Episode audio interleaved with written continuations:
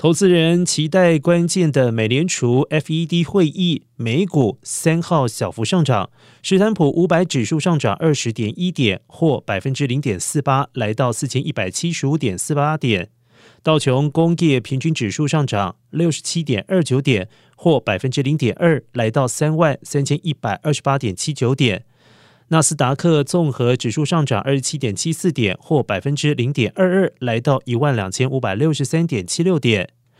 Vitology 策略师克里萨夫利在给客户的报告中表示。几天来，首度让人感觉空头似乎精疲力尽，比多头还要紧张。虽然感觉触底的人并不多，但即使是空头，也对大幅反弹感到焦虑。然 FED 五号将会做出广泛预期的决定。华尔街绝大多数都已经预计 FED 本周将升息五十个基点，而有些投资人认为市场已经消化了 FED 积极收紧货币政策的预期。